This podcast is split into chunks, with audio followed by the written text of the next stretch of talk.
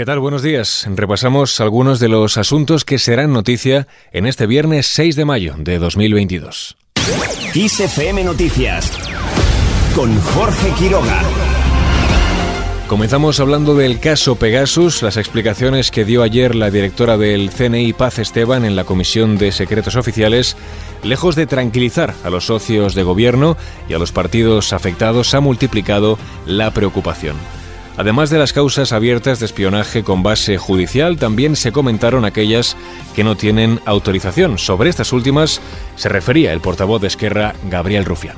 Plantean dos vías. Una, una nación o naciones extranjeras eh, y dos eh, organismos o otros organismos del Estado que también tuvieran capacidad de, espionaje, concretamente con, con un programa eh, parásito como Pegasus.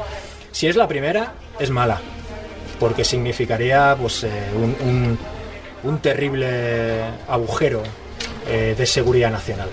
Por su parte, el portavoz del Grupo Socialista en el Congreso, Héctor Gómez, valoraba así las explicaciones de Paz Esteban. Nosotros hemos hecho una valoración extremadamente positiva y entendemos que, en ese sentido se ha digamos que desarrollado una, una, comisión que ha superado las expectativas en cuanto a eh, la información que se ha trasladado y la claridad y contundencia de la eh, compareciente.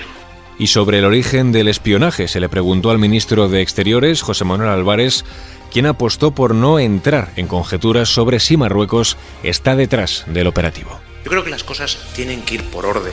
Lo primero es conocer los hechos, esclarecer los hechos y después se tomarán las decisiones que se tengan que tomar, si hay que tomar algunas, pero como usted puede comprender, como ministro de Asuntos Exteriores yo no voy a entrar en conjeturas sobre ningún país, pero sobre todo porque lo que se necesita en el terreno de la diplomacia son hechos.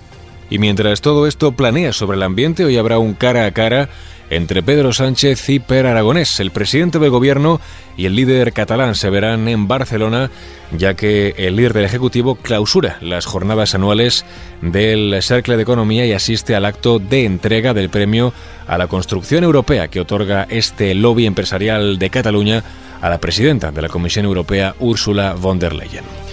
Otro que también estará hoy en el Cercle de Economía es Alberto Núñez Feijó. El líder del PP presentará hoy sus propuestas económicas ante el empresariado catalán. En el día de ayer también se refirió al caso Pegasus y emplazó al presidente Sánchez a explicar con claridad quién ordenó al CNI investigar a los políticos catalanes. Queda la comparecencia del presidente Sánchez y el presidente Sánchez nos explicará con detalle, espero, quién ha pedido con qué objetivo, con qué interés y en qué momento que fuese espiados determinados políticos catalanes.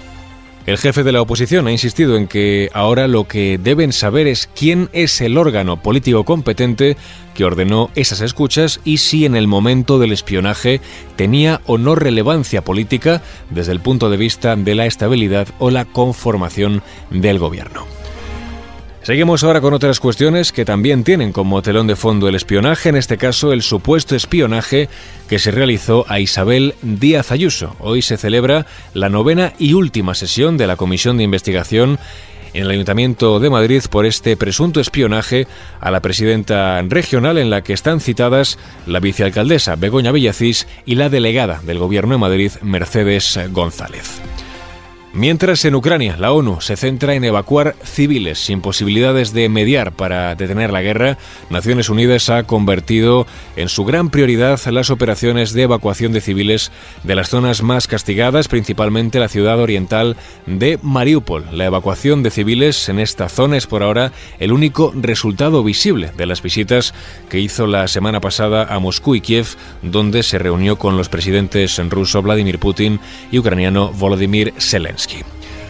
En clave deportiva hablamos de tenis, ya que este viernes a partir de las 4 de la tarde se ven las caras Rafa Nadal y Carlos Alcaraz. El tenista manacorí y el murciano se medirán en los cuartos de final del Mutua Madrid Open, en lo que se presenta como un duelo entre la mayor leyenda del tenis español y el futuro nacional más prometedor y que empieza a ser ya una realidad, ya que es número 9 del mundo con tan solo 19 años recién cumplidos. Y terminamos este repaso informativo con Lady Gaga y Top Gun.